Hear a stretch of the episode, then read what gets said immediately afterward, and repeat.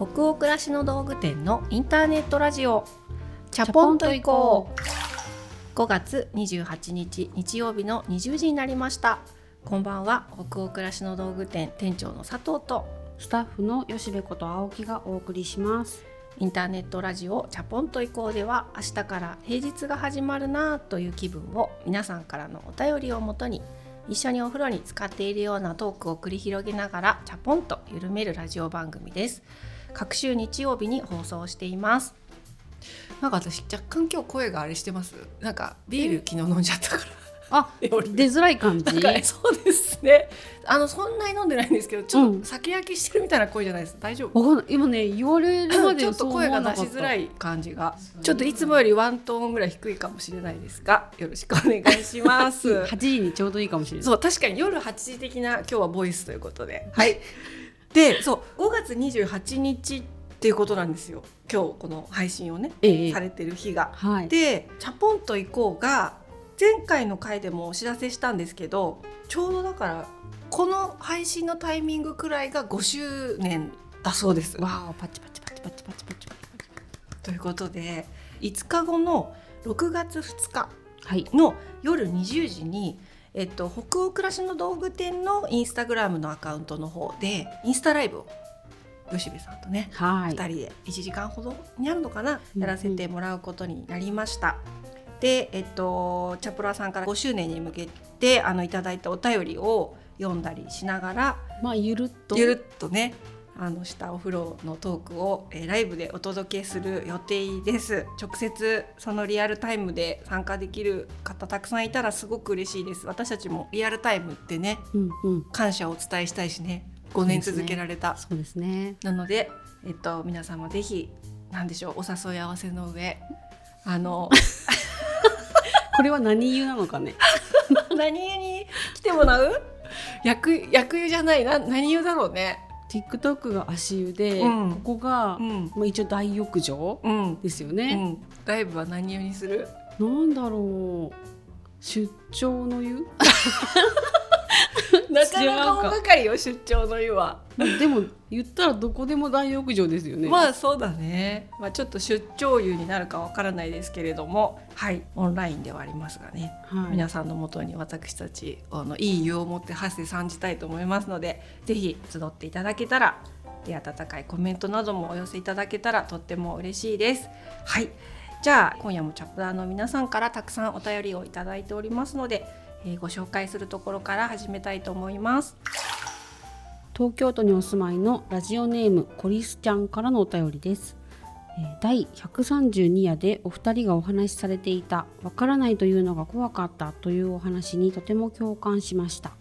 現在180名の部署で管理者をしています。8割が男性の中で女性管理者は2人です。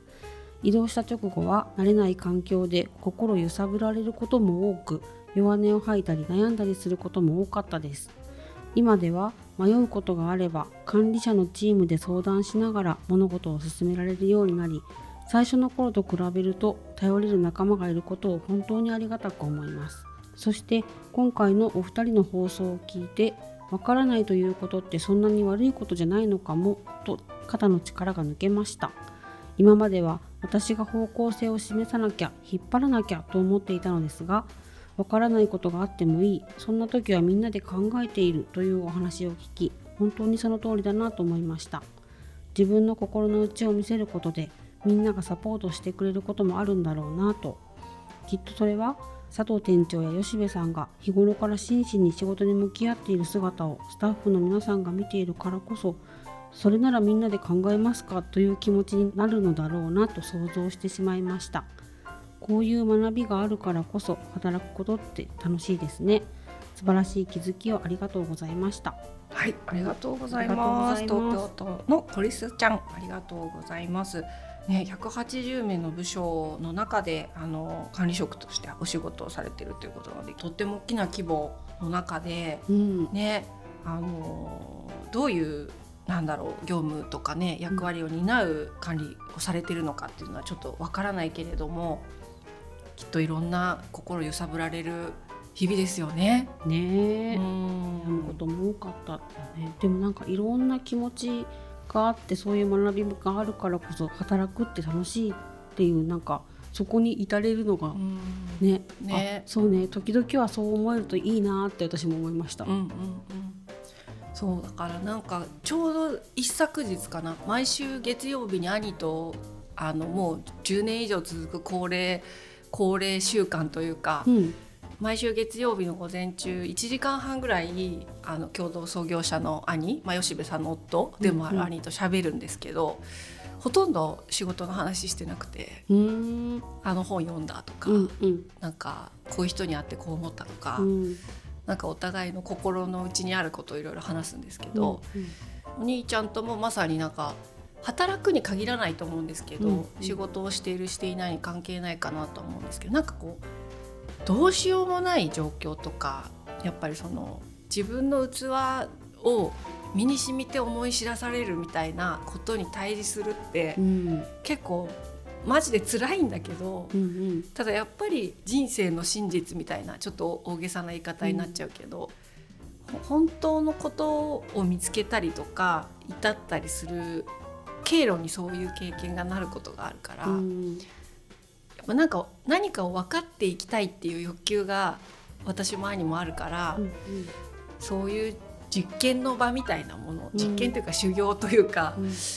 なんかそういうことに至るために迷ったり混ざったりできる場を与えてもらってるってことはどこか、まあ、感謝というかありがたいことでもあるよねなんてちょうどねうん。一昨日喋ったんだよね。ううん。んあるからねお互い大変なことがやっぱり。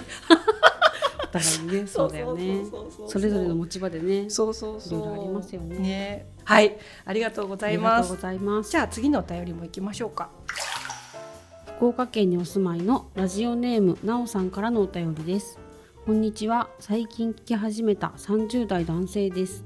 運転中や作業中に聞ける番組はないかなと探していたところ偶然見つけて第1夜から聞き始めました。今はまだ60夜でコロナによりリモートでの収録が始まった頃です。最新話でのお二人はどうなっているのかな？数年経っているのでいろいろな変化が起きているのかな？などと考えながら聞いています。もし私が最新話に追いついた時にこのお便りが読まれていたら嬉しいなと思い書かせてもらっています。最後にもう一つ母に最近チャポンと行こうという番組を聞いているよと言うとなんと母も聞いていました。母は寝る前に聞いているらしく私よりも少し先の第80夜あたりでした。たくさんある番組の中で偶然同じ番組を聞いていてびっくり。それ以来時々母とチャポンと行こうの話をするようになりました。これからもラジオを楽しみにしていますね。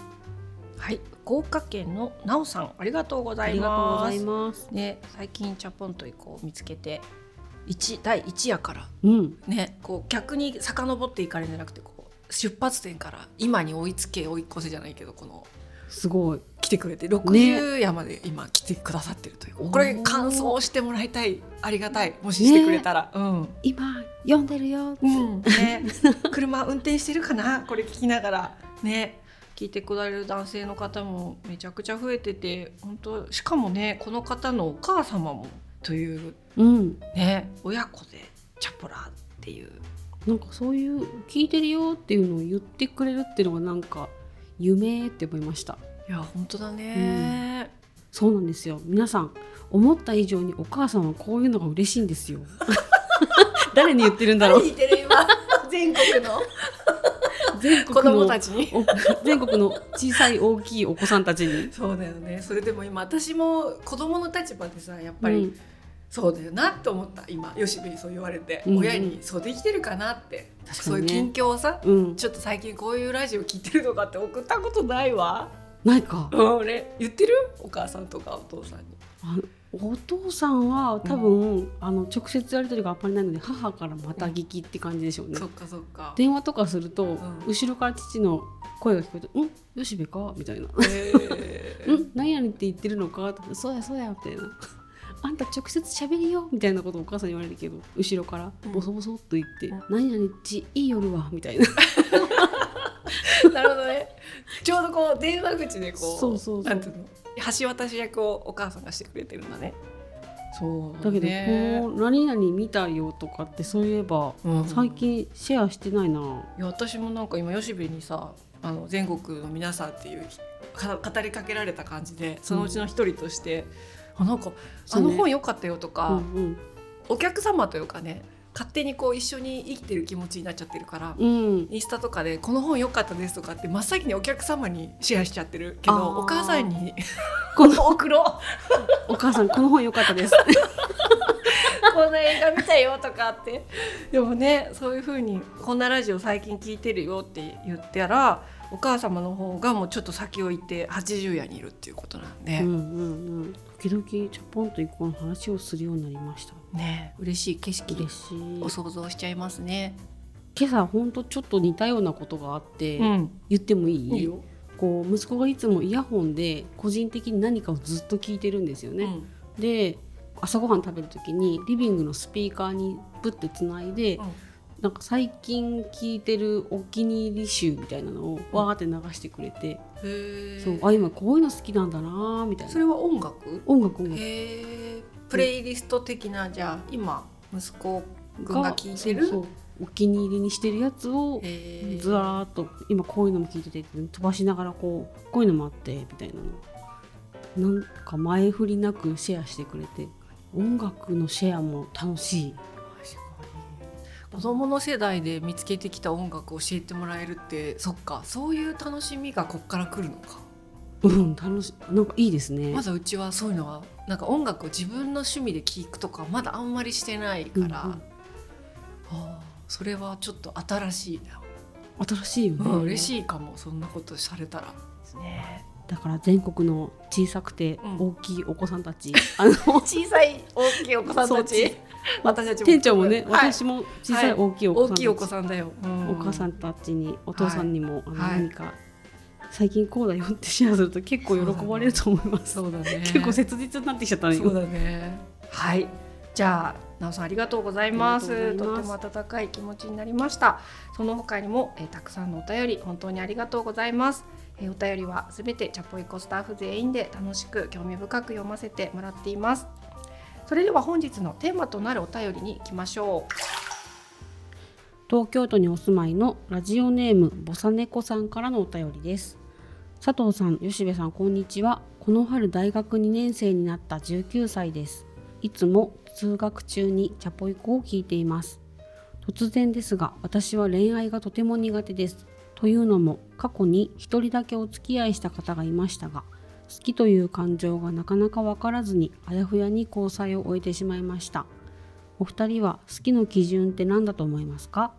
これから付き合うかもしれない未来の人のことちゃんと心から好きになってみたいなと思っていますう。うんありがとうございありがとうございま。ます東京都のおさねこさん。なんかちょっとあのこれまで読んできたお便りの中で新しい感じもしますね。なんかうん新しい風吹くって感じなんですか。5周年のこの機会に。大学2年生の19歳の方から、うんえっと、恋愛がとても苦手ですという書き出しですよ。なかなかねちょっと私たちあの恋愛の相談乗るのは難しいんですけれどもそんなにねあの経験豊富でもないしねっていうのもあるしねね。はいでもさ、うん、初めてのことって何でも苦手じゃない？そうだよね。初めてのこの一人付き合った方がいました、うんうん、で初めての恋愛ですよね。そうそうだね。まあ好きになったりしたことはあるのかもしれないけど、うんお付き合い。お付き合いっていうところに至ったのがまあ初めての体験だったっていうことですよね。初めて入社した会社うん。の1ヶ月目とかもなんか、うわーこの感じにがなんかこうそのふわふわした状態でいるのがもう苦手早くなれたいとかって思うんだろうし、なんだろう初めて取り組み始めたうん、確かものっに。て思ってね。で子育ても確かに。最初からできなかった本当に苦手って感じでしたもんね、うんうんうん育児誰からも習ってないよ、習ってないで始めることって本当に楽しめるとかっていう段階じゃなくて全部苦手できたなって思いました。うん、確かに。育児もそうだね。うん、なんかこう人によっていろんなこう感じ方とかこう個性で違いがあって自然だと思うけど私自身はやっぱり息子出産してしばらくこう育児となんかまあ途中から復帰して仕事をしながらっていう生活してた時にうん。その息子のことを好きっていうさ、うんうん。その気持ちの定義もうん。なんかこうこれで母親としていいんだろうかって考えちゃった時期すごいあるもんねやっぱり。なんか来るよねそういうのね。んなんか子育てだからお途中で終えられないけれど、うん。ただやっぱりなんか思ってたのと自分の実感が違ってうんうん。えこれ本当に私って息子を愛してるとかうん可愛いとか思うんだよ。だけど本当になんかこう世の中一般的なってあんまり言葉使いたくないけどわかる。でもイメージってありますよあるじゃんねなんか。母性ってこんな感じそうとか。そうそうそうそうそう。そうだからこの好きっていうのもさ、うん。なんか母性とはとかと似てない、うんうん。なんか好きとはみたいな。そうそうそう、ね。こういうことでこういう感じが好きなんだっていうのなんか実態がつかめなすぎて。確かに、なので好きっていう感情がなかなか分からずにっていうのは、結構なんだ恋愛に限らずあることだよななんていうのもね思いましたね。仕事もどの角度から好きなのか、うん。この感じのことが好きだけどこの部分は嫌。あでもこれ人も一緒だなってなんかふと思ったことがあって。この人と一緒にこれをするのは好きだけど、うん。これは一人がいいんだよなとか、うん。これは友達とやりたいなとか、うん。なんか四六時中好きって思うのがすごい好きだとしたら 確かに。あのそれは誰一人当てはまらないなと思ったりして、うん。この地球上にいるこううん。自分も持て余すくらいなのに自分と自分が一緒にいて、自分も鬱陶しいなって思うことがあるのになんか誰かとっていうのって本当にね100受け入れるって難しいからなんかほどほど ほどほどで、この人とはこれは嫌じゃないこれは奇跡的にうん。無理じゃないっていうのが、うん。結構貴重なサインかもなってはなんか思ったりしました。そうだね。だから好きの基準ってなんかこう箇条書きでさはい。1こういうことが好きってことです、うん。2こういうことが好きってことですみたいうんにうん。するのって本当に難しくってそれってなんかこう幸せってとか、うん。さっき言ったような母性ってとかって、うん母性がある人は1こうです。うん。2こうですとかっていうのってないじゃない、うん。それにすごいなんか近いなーって吉部と話して今思ったりあとなんかあの吉部の今の話聞いててすごい思ったのが好きを仕事にするっていう切り口あるじゃない。あーあるね。でなんかこうその好き好きもさどこかでみんなこう好きなことを仕事にっていうワードってなんとなくこうあるんだけれど、うんでも好きだなと思って始めた仕事でも途中で必ず嫌いと苦手に出会うじゃん。あー出会う。入り口が好きだったとしても、うんうん。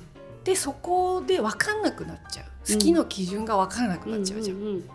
で苦しんだりもがいたり探求していく中で好きで始めた仕事が違う味わいに変わっていくみたいなことってあるじゃない、うんうん。で逆に苦手だし好きかわからないけど始めた仕事で得意とか好きに途中で出会って目覚めるってこともあるじゃん。うんだからなんかこう入り口がそれってなんか人付き合いとか恋愛も一緒なのかなってうん今吉部さんの話聞いて思ったんだよね。うん好きだなと思って付き合うとか、まあ、結婚もそうじゃない。うんうんだけど途中で「え？とかありますよね。これ本当に私この人のこと好きってことでよかったのかなっていうことがないカップルって多分いないと思うんだよね。ん。もう好き好きずっと好きみたいな、うん。まあ、いらっしゃるのかもしれない。それはそれですごく幸せなことだと思うけど、うん。うんやっぱりいろんな違和感とか袖のすり合わさな合わなさみたいなことに出会って、でそこでなんか別れちゃうことだってあると思うし、うん。それでも一緒にいようってなって一緒にいるうちにうんなんかこう好きがどうっていうことじゃない違う味わいを見出してうん一緒に続けるみたいなこともあったりするじゃないですか。うんうんと何事も一緒だねなんてそうそう思ったね何事も一緒だなってなんかふと思いますよ思ね。ったね。考えるとなんかつながってるなーっていう。うん、そうだよねたださまあとはいっても好きな基準って決められないよねっていうようなことを前半2人で今喋ったんだとは思うんだけどうん。せっかくこの大学2年生の方からさうん。そのまあ恋愛にかけたこれご相談じゃない？はい。なんかああったのかね？自分たちもさ。好きの基準っていうとちょっと、うん、なかなか説明するの難しいけど好きにななる人とかなってきた人の共通点とかさうんうん。なんかあったりしたのかね？でもまずはさ、うん、嫌じゃないってことだよね、そうだよね。それはもうそこだよね。うん。うん。結構その嫌じゃないが難しいなと思って、だね。いろいろと。確かに。それがまあまあこう稀有な出会いだっていうことでしょ。うん。その嫌じゃないなって思える。そうそう。好きっていうとなんかドキドキするとか心持ってかれちゃうとかなんかいわゆるその恋恋愛的なドキドキした気持ちっていうのを想像するけど、もしかすると私も吉部もまあそういう気持ちもあったと思うんだけどもう少しなんて言うんだろう。ん。うその自然の生物的なさうんうん。一緒にいてこう怖い気持ちがないとか、うんうん。生理的に嫌じゃないとか、うんなんかそういうところは結構重視したタイプなのかね。そんな気がするな、ん。これがあるからとかこれができるからっていうのはそれがなくなる可能性もあるので、うん。なんか当てにならないというか、うんうん気がしてるんですよねなんとなく。でうん。もその人のなりとその醸してる雰囲気うん。みたいなものってなんかそんなにはもしかしたら変わらないんじゃないか変わることがあったとしたらなんかよっぽど何かがあったんだろうなっていう気もするのでどうしたのかなってなるけどうん。なんかその出会った部分が嫌じゃないこの人の話は聞こえてくるなとか、うん。なんかそういうのが結構あるかもしれないですね。うん。私の言ってることが分かるんだとか。ああそうだね。話が通じる感じがするっていうことだよね。そうそう、うん似てるかも、まあ、いろんなポッドキャストとか聞いてたりしてうん聞き続ける番組ってやっぱりなんか話が通じる相手な気がするっていう感覚って、まあ好きな番組って呼ぶよね。好きなポッドキャストとか、うんうん。好きな人っていう時に話がうまいとか楽しいっていうなんかこの人と話が通じる気がするって聞いてるだけでもうん。思う人とか番組ってうんうん。好きな番組って、そうそれでなんかうん。好きが走り始めるっていうか、そうだね。好。きかもしれないなってうすぼんやり思って、うん。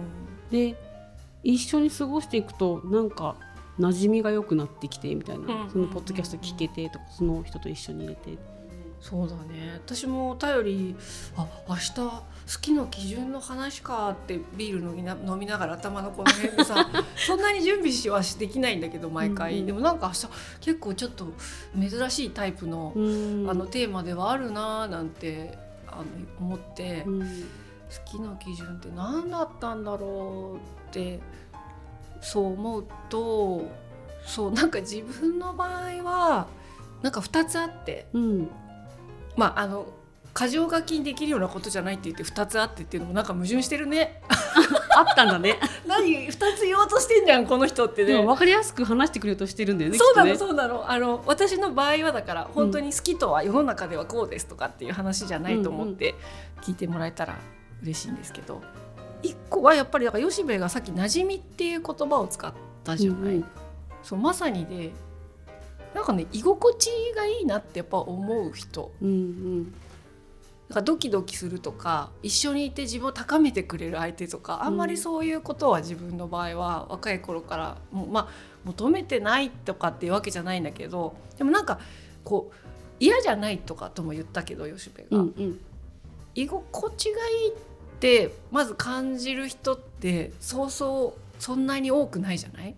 ねそんなに多くないですそんなによね、バッタンバッタン出会えないじゃない、うん。そうだからやっぱり居心地がいいっていうなんかやっぱりそういう人間的なフィジカルな感覚を持てる相手かなっていうのはなんとなく思っていたのとなんかもう一つはこれは本当にさらに私の場合はっていう感じの個人的な話になっちゃうと思うんですけど、どこかの星でうん。一人で住んでそうな人っていうか。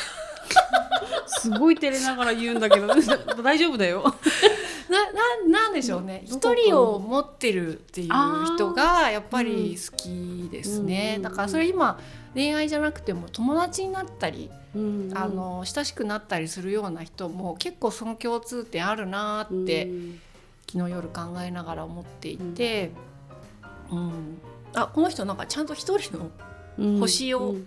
持っているなみたいな。うんなんかすごいわわかる？うん。うん。あのなんか好きだなって思う人たちってなんかなんだろう。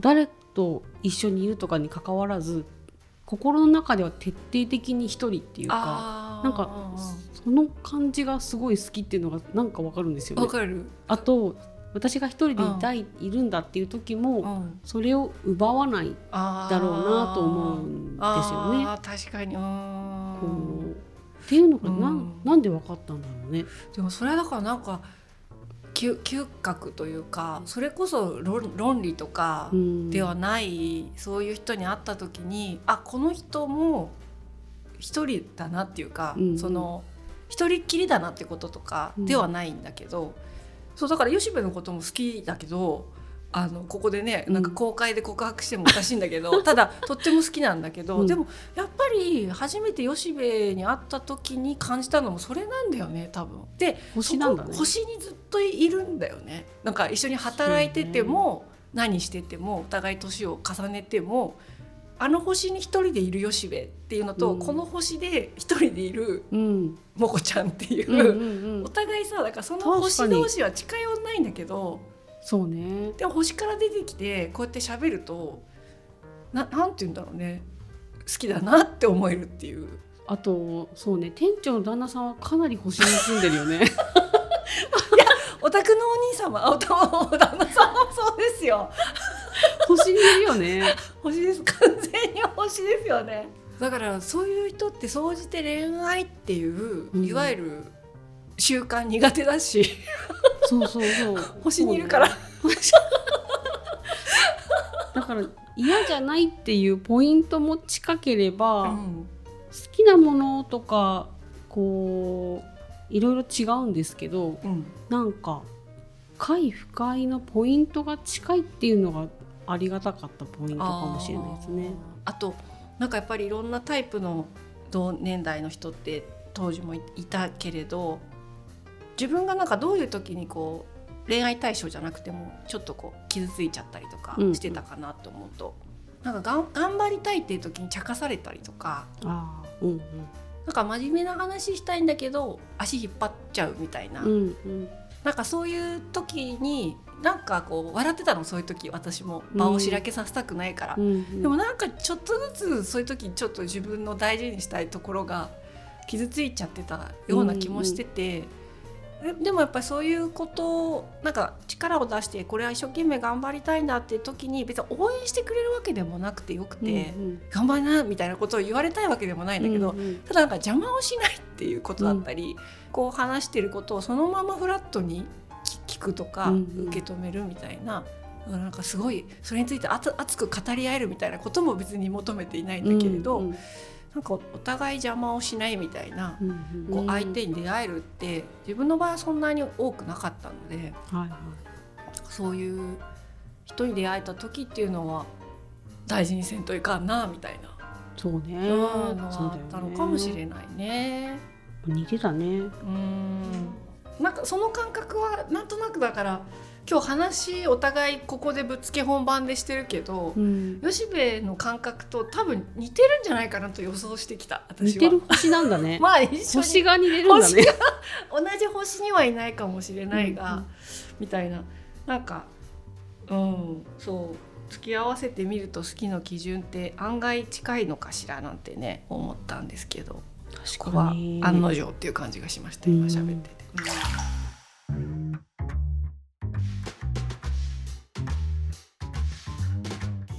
これを思ったんだ。あのなんか経験値じゃないなって、うん。よくなんかいろんな経験すればとかってなんか聞く言葉だなと思うんですけどうん。個人的には本当に経験がないなっていうなんかうん。いろんな経験がない中でなんかこう快不快だけを嗅ぎ分けた気がしちゃってるんですけどなんだろうな。経験を積んで解決する話じゃないっていうことだよね。そう自分をよく知ればとかでもなくって、うんうん何にもよく分かってない状態だったな。なんかうんだからまだ謎のままって感じですね、うんうんなんでだろうっていう。なんで好きな人と付き合ったりしたんだろうみたいな、うん好きな人ってなんで分かったんだろうっていうのが、まだこう体感ではあったけどこうだったなみたいなのが解明されてないなって思いました。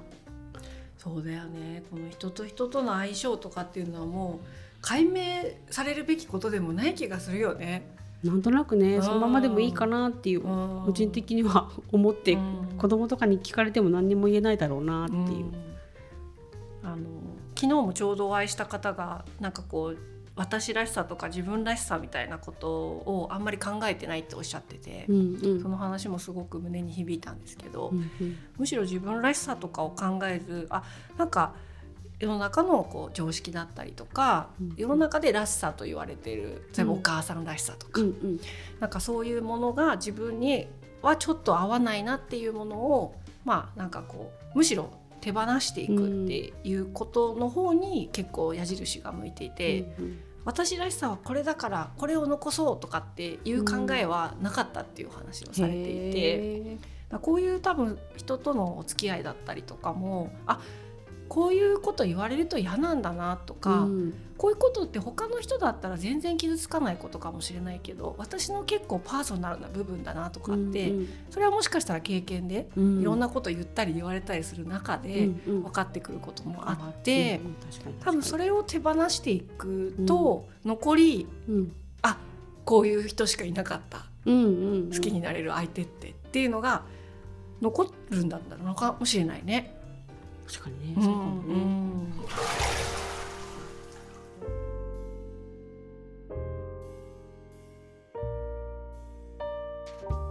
じゃあ今夜のインターネットラジオチャポンと以降はここまでです。皆さんお湯加減いかがでしたでしょうか？